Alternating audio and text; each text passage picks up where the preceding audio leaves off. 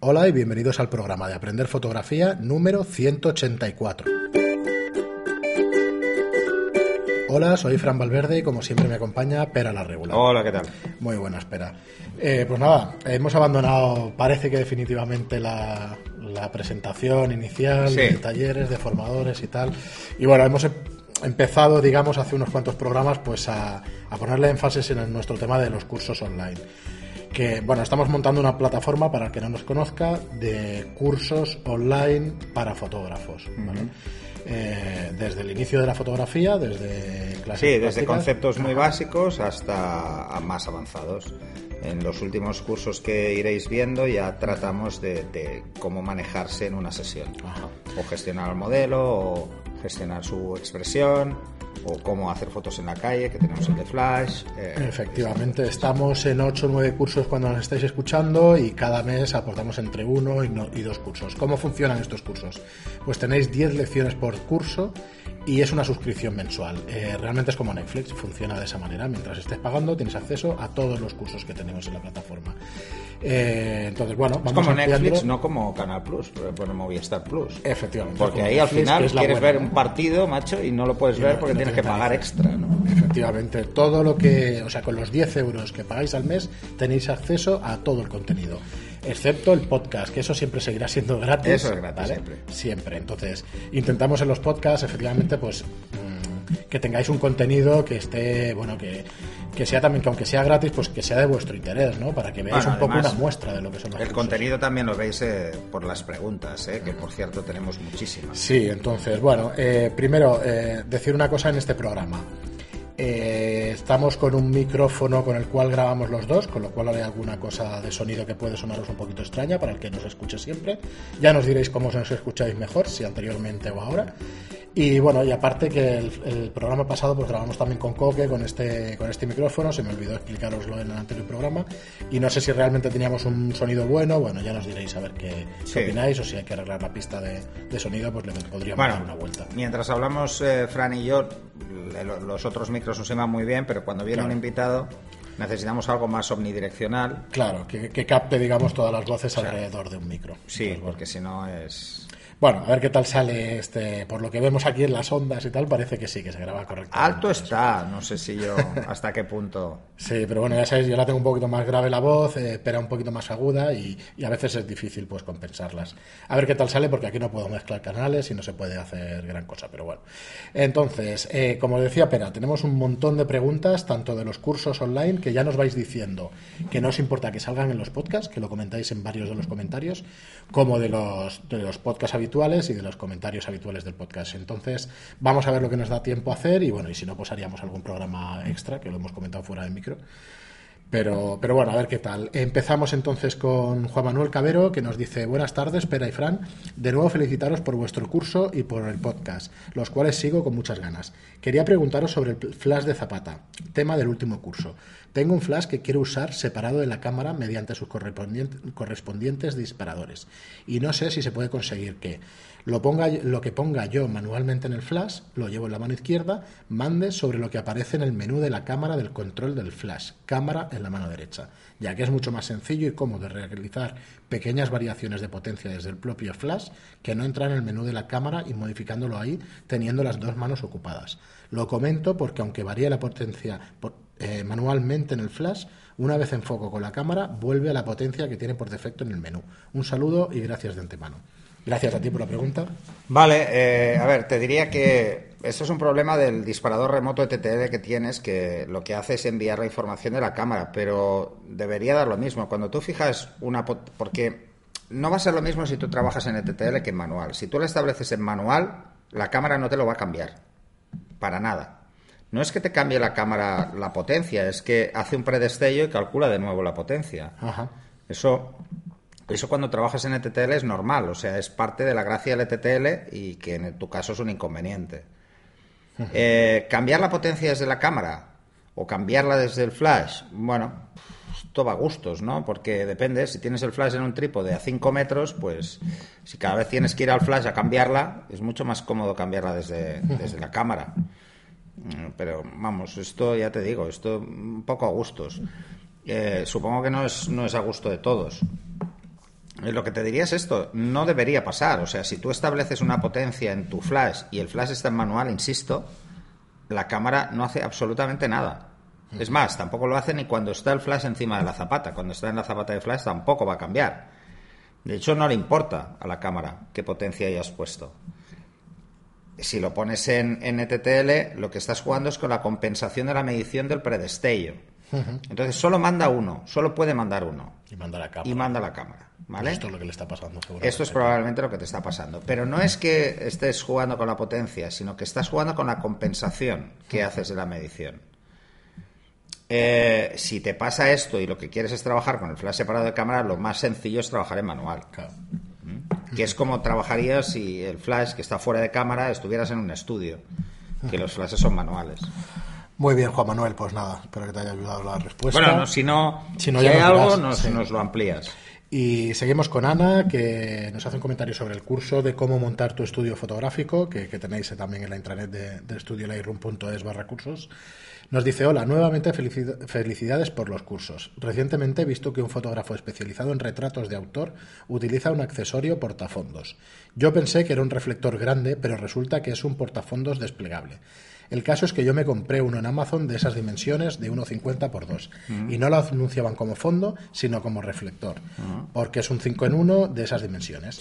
Eh, me da rabia que al utilizarlo por primera vez veo que tiene unas arrugas que luego salen en los retratos. Imagino que iluminando el fondo desaparecerán, pero si lo quiero utilizar con un flash a 45 más un reflector, las arrugas salen. Evidentemente. En ocasiones seguro que no hay, eh, que no hay tanto espacio para colocar un solo flash para el fondo. Eh, ¿Me recomiendas un fondo portátil de este tipo, de una, de una determinada marca, que no genere arrugas? ¿O a todos les va a pasar lo mismo y la única forma es iluminar el fondo? La parte negra no la he probado, eh, pero también tiene bastantes arrugas. Eh, gracias, felicidades por el podcast y por los cursos. Si lo queréis plantear como pregunta, esto es lo que comentaba antes. todos van a tener arrugas siempre y cuando sean plegables. Todos los fondos plegables van a tener arrugas. El primer día igual no. El primer día igual resulta que, se notan menos, pero con el uso se van volviendo blandos y al final van cogiendo holgura. Esa holgura se traduce en, sombra, en sombras provocadas por las arrugas y por eso se ven. Entonces hay varias opciones para solucionar este problema, pero evidentemente todas pasan por iluminar el fondo. Bueno, el negro es más fácil que separando al motivo, ¿no? Igual no se ve. Si separas al motivo, el problema es que es un fondo muy pequeño. Claro. Si lo separas mucho, ves, ves el fondo, porque. Entonces, ¿cuál es la solución mm, para este tipo de situaciones? En primer lugar, intentar utilizar luces más frontales y jugar con reflectores laterales para igualar la luz. Eso por un lado. Y por otro lado, tensar el fondo todo lo que puedas. Todo lo que puedas. Cuanto más lejos esté del motivo, más desenfocado estará y menos se verán las arrugas. Pero cuanto más lo alejes, más tendrás que tirar de focal para estrechar el fondo por perspectiva.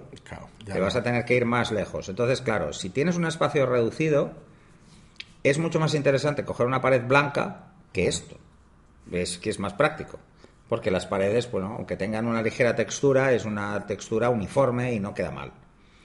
Otra opción es que te lleves un, un foam, ah, no un foam, sino un, eh, ¿cómo se llama? Este, eh, un Porex de esos compactos, de, que además llevan como un vinilo encima, y te lo lleves, pero claro, es un coñazo, porque ¿dónde lo metes? Un armatoste, Es un armatoste, ¿no?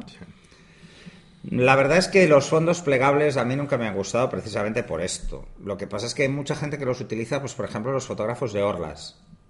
Eh, en, la universidad o en los institutos o en los colegios, pues es muy práctico, porque te lo llevas a cualquier sitio y ya está, y es relativamente cómodo. Eh, lo que no te quita es que tengas que editar o iluminar el fondo. Para iluminar el fondo tienes varias opciones, puedes hacer varias cosas. Una de ellas es incluso usar incluso un difusor en vez de un reflector blanco, un difusor y poner un flash justo detrás. Eh, si está lo suficientemente lejos, el flash se abrirá y te lo dejará igualado. Pero ojo, tendrás un centro más duro, etcétera, etcétera, ¿no? Entonces tendrás un, punto central más luminoso que los extremos. A ver, todos intentamos buscar soluciones para, evitar el retoque y el postproceso. Bueno, ya que pero a veces, pero a veces eh, sin equipo es imprescindible hacer postproceso. Ya, el postproceso te lo vas a encontrar por dos situaciones fundamentales. La primera es o porque no tienes equipo y tienes que suplirlo con retoque, o porque no tienes experiencia y tienes que suplirlo con retoque. Porque si tienes equipo, eh, a mí que tenga arrugas me da igual porque las puedo quitar iluminando el fondo.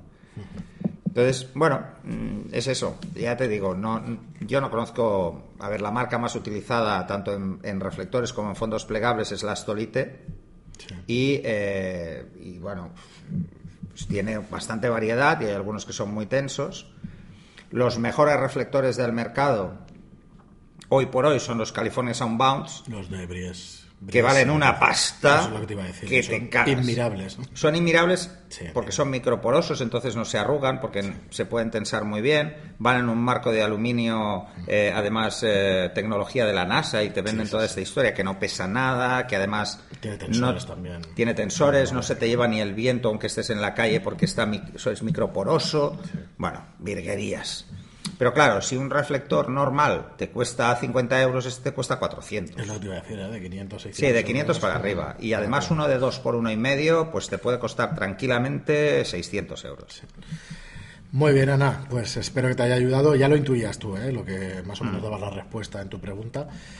Muy bien, pues nada, seguimos con Alberto García, que tiene un par de preguntas sobre la medición.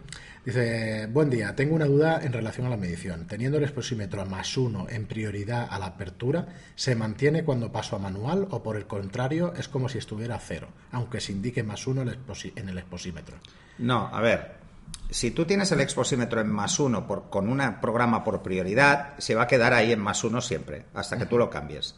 Cuando vas a manual, el exposímetro solo te dice la luz que hay, no hay compensación de la medición. Se lo pones tú manualmente. no se va a quedar, o sea, te va a decir dónde está, y, pero no se va a quedar. Pero no te va a hacer ningún ajuste en los controles de medición. Hay que entender muy bien cuál es la diferencia entre un programa por prioridad y cuál es y el programa manual. El programa por prioridad, yo le digo, a ver, la escena que yo voy a hacer en AV o en TV compénsame esta medición en más uno. Quiere decir que las cosas que voy a hacerle fotos están un paso por encima del gris neutro.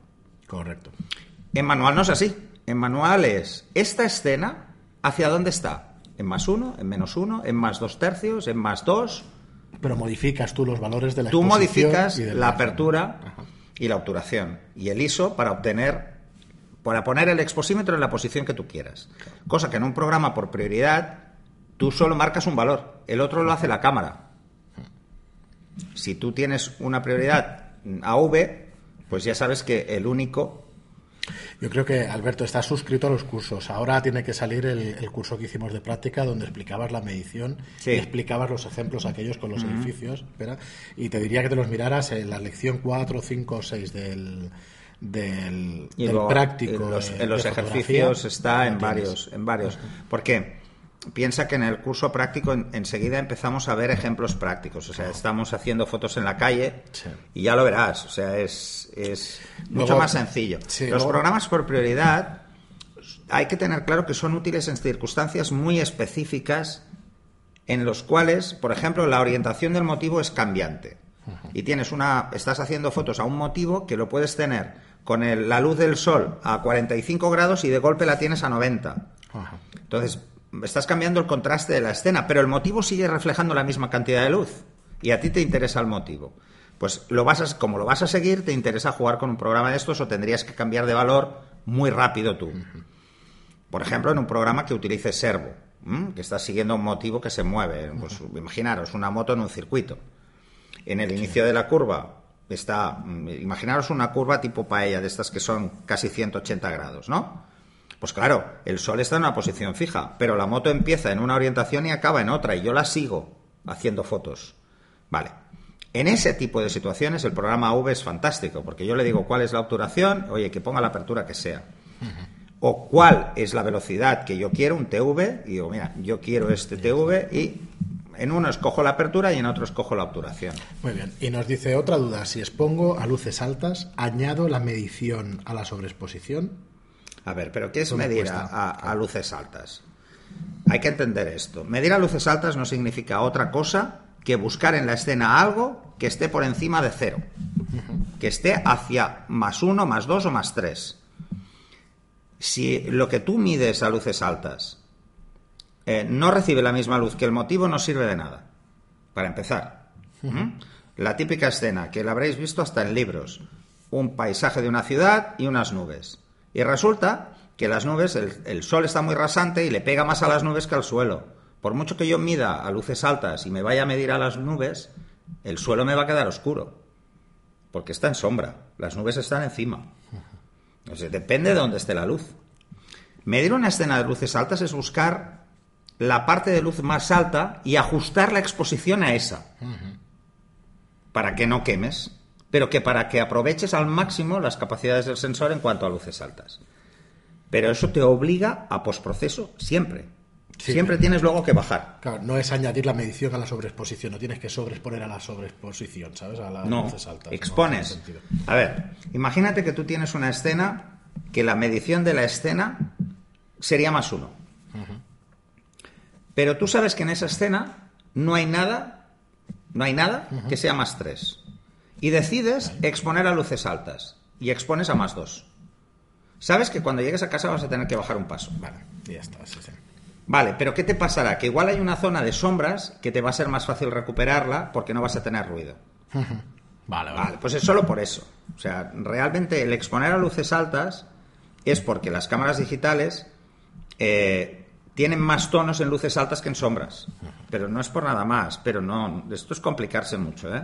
De verdad. Muy bien, Alberto. Eh, pues yo creo que te ayudarán bastante ¿eh? los ejercicios que hace Pera o la explicación que hace Pera directamente en la calle, explicando exposición y eso, de verdad que creo que os quedará Y además veréis que es muy fácil, ¿eh? Que realmente exponer eh, es mucho más sencillo de lo que nos lo que veo que se vende constantemente. Sí. La luz del sol no cambia.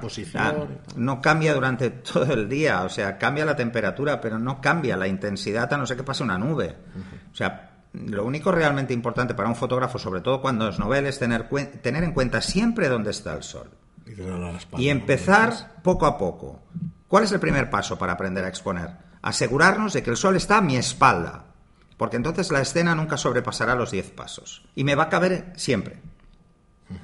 Una vez tengamos esto claro, hay que tener claro cómo varía la sombra si me pongo a 45 y cómo varía si me voy a contra.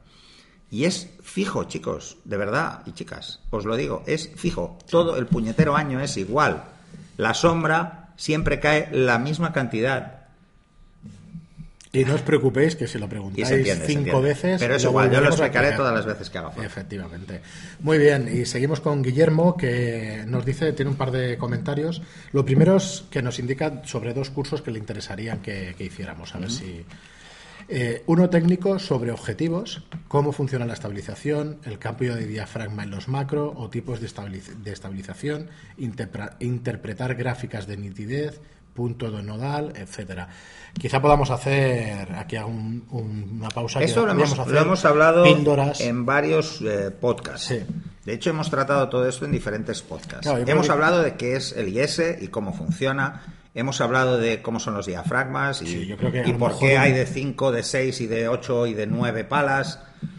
A lo mejor Hay muchos un- temas, un pero sí, podemos hacer uno. que aunemos, o sea, te puedes meter en la web aquella de... Bueno, en el no curso básico de fotografía explico esto también. ¿eh? lo explicas. Vale. Porque hablo del diafragma, hablo Pero todas las curvas cosas. y todo eso en esa web. Hablo de, los, dicen- de las Modulation Transfer Function, también explico el concepto de las Modulation Transfer Function en el curso básico de, de fotografía, que para la gente que llega de nuevo, yo lo que les recomiendo es que el curso básico eh, se dosifiquen con él, o sea, que vayan Es que hay paso a paso porque es sí. bastante denso. Y la parte final simplemente menciono el tema de las Modulation Transfer Function, entender de qué va sin llegar a interpretarlas, porque interpretarlas está asociado a la explicación que doy. Claro. Pero claro, mm, ostras, mm, si de golpe estoy aprendiendo fotografía y tengo que entender cómo funciona esa curva, pues No, la gente estos se son- lía. Son cursos ya o consejos avanzados o explicaciones. Esos serán anexos, probablemente. Sí, Es- es lo que te iba vamos a hacer un anexo de, anexo de- Modulation Transfer Function. Vamos a hacer un anexo de por qué un diafragma de nueve palas me da un desenfoque mejor que uno que tiene cinco. Dice, otro de punto nodal, pues también tiene su sentido. de Bueno, hemos hablado el del plano nodal siempre, cuando hemos hablado de los descentrables. Sí. Entonces hay que tener claro cómo funciona esto, cómo podemos jugar con la perspectiva y una serie de cosas que nos afectan. Muy bien, este es uno de, lo que, de los que nos sugiere y por otro Sí, lado... no, pero cojonudo, me parece muy buena tanto. idea. Dice, nos, algún curso sobre fotografía nocturna o macrofotografía con Desde técnicas luego. como el focus stacking. Desde Yo luego. Es la primera vez que lo escucho, el focus stacking. Yo tampoco tengo ni idea qué es, pero ya cogeremos a alguien que sepa un huevo de esto del Sí, stacking. porque... A ver, de Bueno, igual sé- nocturna igual sé y qué es. macrofotografía sí podemos darlo. Igual pero sé qué es, pero así Por este por el nombre nombre, stacking. Focus stacking. Ah, vale, ya sé lo que te referirás. A la profundidad de campo, a la unión de distintas fotografías para conseguir una mayor profundidad de campo. Ah, debe ser esto, lo que hacen ahora las cámaras. Probablemente. Hay unas cámaras que ya hacen esto de forma automática. Sí, las Litrus, empezaron con las Litro, sí, me sí, Litrus. sí, sí, ahora ya sé lo que es, vale. Vale, y, y con Photoshop sé que hay una hay Y con Photoshop se puede poderla- hacer. Sí, sí, cierto. Esto es muy típico. es- además, en, en paisajismo y en fotografía, Y en fotografía nocturna macro. es- y, Y en, en macro. macro. En macro. Pero ¿por qué se hace esto? Se hace en macro esto porque no se utilizan descentrables. Pero ahí el 90 en macro descentrable, Sí, que para sí. hacer esto es que te cagas. O sea, te sale directa la foto y no tienes que hacer nada. Pero claro, es quererse comprar un objetivo solo para hacer eso. Sí, vale. Y la Vale, mayoría de gente, que además son caros, no lo hace. Lo podéis alquilar, ¿eh? Es verdad, en Estudio Lightroom lo podéis alquilar el 90, que es una maravilla para el que quiera hacer cuña. arquitectura o para el que quiera hacer bichicos. Muy bien. Pues nada, Guillermo nos pregunta, nos pregunta alguna otra cosa. Eh, el siguiente dice: En el curso de Lightroom hablas de las curvas de tonos. ¿Qué diferencia hay entre tratar con curvas o tratar con los, desliz- con los deslizantes inmediatamente superiores que, hay que tienen también altas luces, sombras? No hay ninguna diferencia. De hecho, las curvas, las curvas, eh, gestionar a nivel de curva, lo han hecho porque para el que viene de Photoshop está muy acostumbrado a mover las curvas, porque es fácil meter una, cama, una capa de curvas y está acostumbrado. Pero es bastante malo, ¿vale? Las curvas del Lightroom son bastante cutres todavía. No son lo suficientemente flexibles como para jugar bien. Y si te fijas, si mueves los valores en la curva, cambian los otros valores. En el histograma lo veréis. ¿no? Sí, Se a no ser que tengas curvas predefinidas, que entonces no te cambia nada, pero la curva sí que te lo hace, ¿no? Ajá, vale. O sea, en realidad es lo mismo. Eh, si te fijas, cuando te pones encima de luces altas, verás que en el histograma te dice qué zona va a mover. Y cuando te pones en la curva en el lado derecho, intentas moverlo, verás que también te ilumina la misma zona. Ajá. Es, es como hacer lo mismo desde dos formas diferentes. Muy bien. Pues nada, Ahora, si estableces una curva de contraste diferente, fija, de las que vienen predefinidas, no te das cuenta de lo que ha hecho. Ajá. Simplemente te cambia la curva y punto. Y ahora nos dejas unas palabras que, si me permitís, las leo, que siempre nos gusta que, que pongáis estas cosas. Nos dices unos cursos interesantes. Para mí, que soy un aficionado desde los tiempos del carrete, me sigue pareciendo importante la formación. Estos cursos son concisos, densos y con cero paja. Muy recomendables. Se complementan perfectamente con vuestro podcast, que es extraordinario. Pues, eh, muchísimas Oye, pues gracias. muchas gracias. Porque, Muchísimas a ver, gracias, que sepáis que tanto el podcast, que ya lo sabéis, los que lleváis tiempo, como los cursos lo estamos haciendo con todo el cariño del mundo. Eh, seguro, y además lo habéis visto en el podcast, ha evolucionado el podcast de una forma extrema de los 10, 20 primeros capítulos a lo que estamos haciendo ahora. Pero es un tema de soltura. Con el tema de los cursos exactamente lo mismo. Yo ahora cuando veo el primer curso que grabé digo, ostras, lo habría hecho diferente. Mira, y lo haré. Lo recordarás que siempre te digo más o menos lo mismo y lo habréis escuchado aquí. Primero, eh, tú hubieras pagado cuando te formabas por este contenido que estás haciendo ahora. Pues Sí, esto es lo por- primero. por descontado. Esto es Porque, lo primero. a ver, hay, un, hay una cosa que a mí, que cuando hablamos de hacer estos cursos, es una cosa que yo me planteé enseguida, ¿no? ¿Información existe? Sí, Existe, muchísima. Y en Internet hay muchísima. ¿Cuál es el problema? Que está dispersa, que no está pensada para enseñar, sino que es solo para mostrar, que son dos cosas diferentes. Una cosa es te muestro cómo lo hago yo y otra es te enseño cómo deberías hacerlo. Son dos cosas diferentes. En un caso simplemente voy a copiar lo que hace otro y en el otro caso es voy a aprender el por qué se hace así. Y la mentalidad que, que tenemos en, en los cursos online es daros herramientas de trabajo, no, no es tenéis que hacerlo así. Es entender el por qué. Así tienes un resultado y porque si lo haces de otra forma tienes otro. ¿no? Muy bien. Pero Había- evidentemente estamos aprendiendo cada día con Ah, cada curso. digo, y, había otra cosita que también me habrás escuchado decirlo, que es, si el último curso está peor que el primero, algo pasa. Entonces tenemos un problema. Entonces, claro. yo, mira, eh, sonará todo lo poco profesional que queráis, pero si el primer taller es, es malo, pues oye, yo me alegro de que cada uno de los que hagamos mejore el anterior. Mira, los dos primeros que talleres que, que grabamos fue el de iluminación en estudio y el de Lightroom. Sí. El de Lightroom, el otro día lo estuve repasando por un tema de audio y lo estuve volviendo a leer porque ya de entrada lo que más rabia me da de ese curso es el audio, que no era el mejor está- posible. Pero no está precisamente mal. ¿eh? Ese curso es brutal para está- mucha gente, además es muy denso. cuatro horas Son o cuatro horas y veinte. media, eh. Creo, ¿no? Cuatro horas veinte y pico. Sí, Entonces, sí, pero bueno, ahora que estoy preparando el avanzado, Sí, me doy cuenta de que, ostras, eh, que hay muchas cosas que también podemos meter y que, claro, ahora ya tengo pues el micro de solapa, ya no es el micro del, del iMac, que es un poco más cutre, ¿no? Hay otra cosa que dicen también los youtubers, que es, es mucho más importante o en un porcentaje muy superior el audio al vídeo. Es muy importante que en un vídeo se Sí, pero ves, por ejemplo, teníamos la problemática de cuál es la resolución ideal. Sí, claro, teniendo un monitor de 5K, Tienes que bajar la claro, resolución teníamos que subirlo. O sea, subir el tamaño de la letra para que se entienda, porque un curso como el de Lightroom, si no lees el texto, Sí, no tiene sentido. no tiene sentido. Entonces, claro, eso me preocupaba mucho porque había visto muchos tutoriales que pecaban de bajar tanto la resolución que entonces no veías la foto. Y entonces te pierdes un poco, pierdes la esencia del Lightroom, porque nadie va a trabajar a una resolución de 1200 hoy en día. O sea, o es Full HD o es por encima. Muy bien, pero pues nada, mira, vamos a hacer un par de preguntas más y lo dejamos, lo dejamos por hoy. Eh, bueno, un comentario de José María que nos dice, siempre había querido aprender la postura correcta para enfocar bien. A partir de mañana lo pondré en práctica. Muchas gracias, Pera, es el mejor curso que podía haber encontrado. Este es con referencia al, al tema del enfoque, que en uno de ellos explicas el- Sí, el lo del enfoque y reencuadre. A ver, eh, esta técnica eh, estuve mirando porque yo es algo que aprendí hace muchísimos años, cuando era un crío, Pues parece una cosa que... va. Y, y en esa época, pues hay que pensar que lo que había era un prisma y tenías que enfocar y reencuadrar sin, sin variar la distancia. Y entonces el otro día estuve buscando a ver si había más gente que lo explicaba y encontré que había un montón de detractores de esta técnica y simplemente porque no lo hacen bien. Y decían que tenían problemas de foco. Yo llevo 10 años dando talleres. En todos los talleres he explicado esto. Y si tú le preguntas a cualquiera de mis alumnos qué es lo que más se han quedado, es en la técnica del enfoque del reencuadre, porque no sabrían hacerlo de otra forma. Si algo caracteriza tu fotografía, realmente, hostia... Es la nitidez del foco. Sí. Y eso es una cuestión de técnica. El que os diga que es mucho mejor un punto lateral que el central no sabe cómo funciona la cámara, porque la cámara no es igual de precisa en el centro que en los extremos para el enfoque. No tiene en cuenta la curvatura de la lente ni la amplitud de la lente. Hace cálculo al respecto, pero no es absolutamente preciso. Y por eso hay unas diferencias de precio entre las cámaras profesionales y las que no lo son.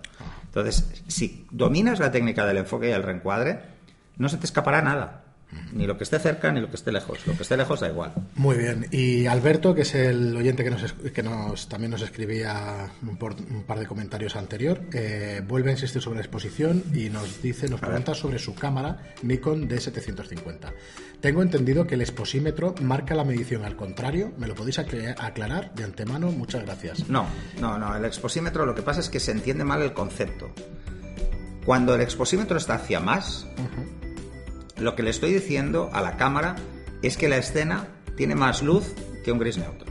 Por eso es más. Y cuando es menos, tiene menos luz. Cuando está en más, quiere decir que la escena se acerca a blanco. Y cuando es menos, se acerca a negro. es, es así, ¿eh? Lo que debe pasar es que el exposímetro, en lugar de que en Canon No, a la derecha el más... No. La diferencia está en que se entiende mal porque cuando yo me voy a más, lo que estoy haciendo es bajar obturación, hacerla más lenta. O abrir más más, cantidad de luz. entra más luz. Entre más cantidad Pero lo que estoy diciendo es que la escena entra más luz. ¿Vale? Entonces, eso es lo que despista. Pero los valores no están cambiados en Nikon No, el más... que, bueno, que yo recuerde, no. El más y el menos, el más siempre está a la derecha, el menos a la izquierda. Pero bueno, efectivamente, espérate. Pero, tienes por ejemplo, en mi cámara- Fíjate en el más y en el menos. ¿no? Exacto. Ya está. En mi cámara, en vez de estar abajo, está en un lado. Sí, es verdad. Está arriba y abajo el más. y el menos. Sí, sea, arriba y abajo. O sea, esto Muy es, bien, Alberto. esto es poco importante. Lo realmente importante es que te fijes dónde está el más y dónde está el menos. Pero nada. que, que, que sea al contrario, no, no, no. La medición es, Sí, si es pero- hacia más, es que se refleja más luz y si es hacia menos, que se refleja menos. Muy bien, Alberto. Pues nada, muchísimas gracias, como siempre, por vuestras preguntas. Tendréis probablemente la semana Además que es viene programa fácil, ¿eh? especial. Coges la cámara, la pones a cero mirando el suelo. Sí. La levantas hacia el cielo y verás que se va más. Y te está diciendo que hay más luz en el cielo que lo que tenías en el suelo. Pero es una buena manera de. Es una forma de de entender sí. cómo está funcionando. Nada, chicos, muchísimas gracias como siempre por escucharnos. Que sepáis que habrá probablemente programa especial el lunes con, con más preguntas, porque no las podemos acabar. Eh, como os estoy diciendo, muchísimas gracias por estar ahí. Eh, recordad que si os gusta el contenido, la- lo mejor que podéis hacer por nosotros es que tengas difusión, que, que nos deis difusión a través de las 5 estrellas en iTunes y un me gusta y un comentario en iBox y estar atento el lunes a vuestro Programa especial, respuesta de las preguntas que se nos han quedado. Muy bien, hasta el próximo programa. Hasta el próximo.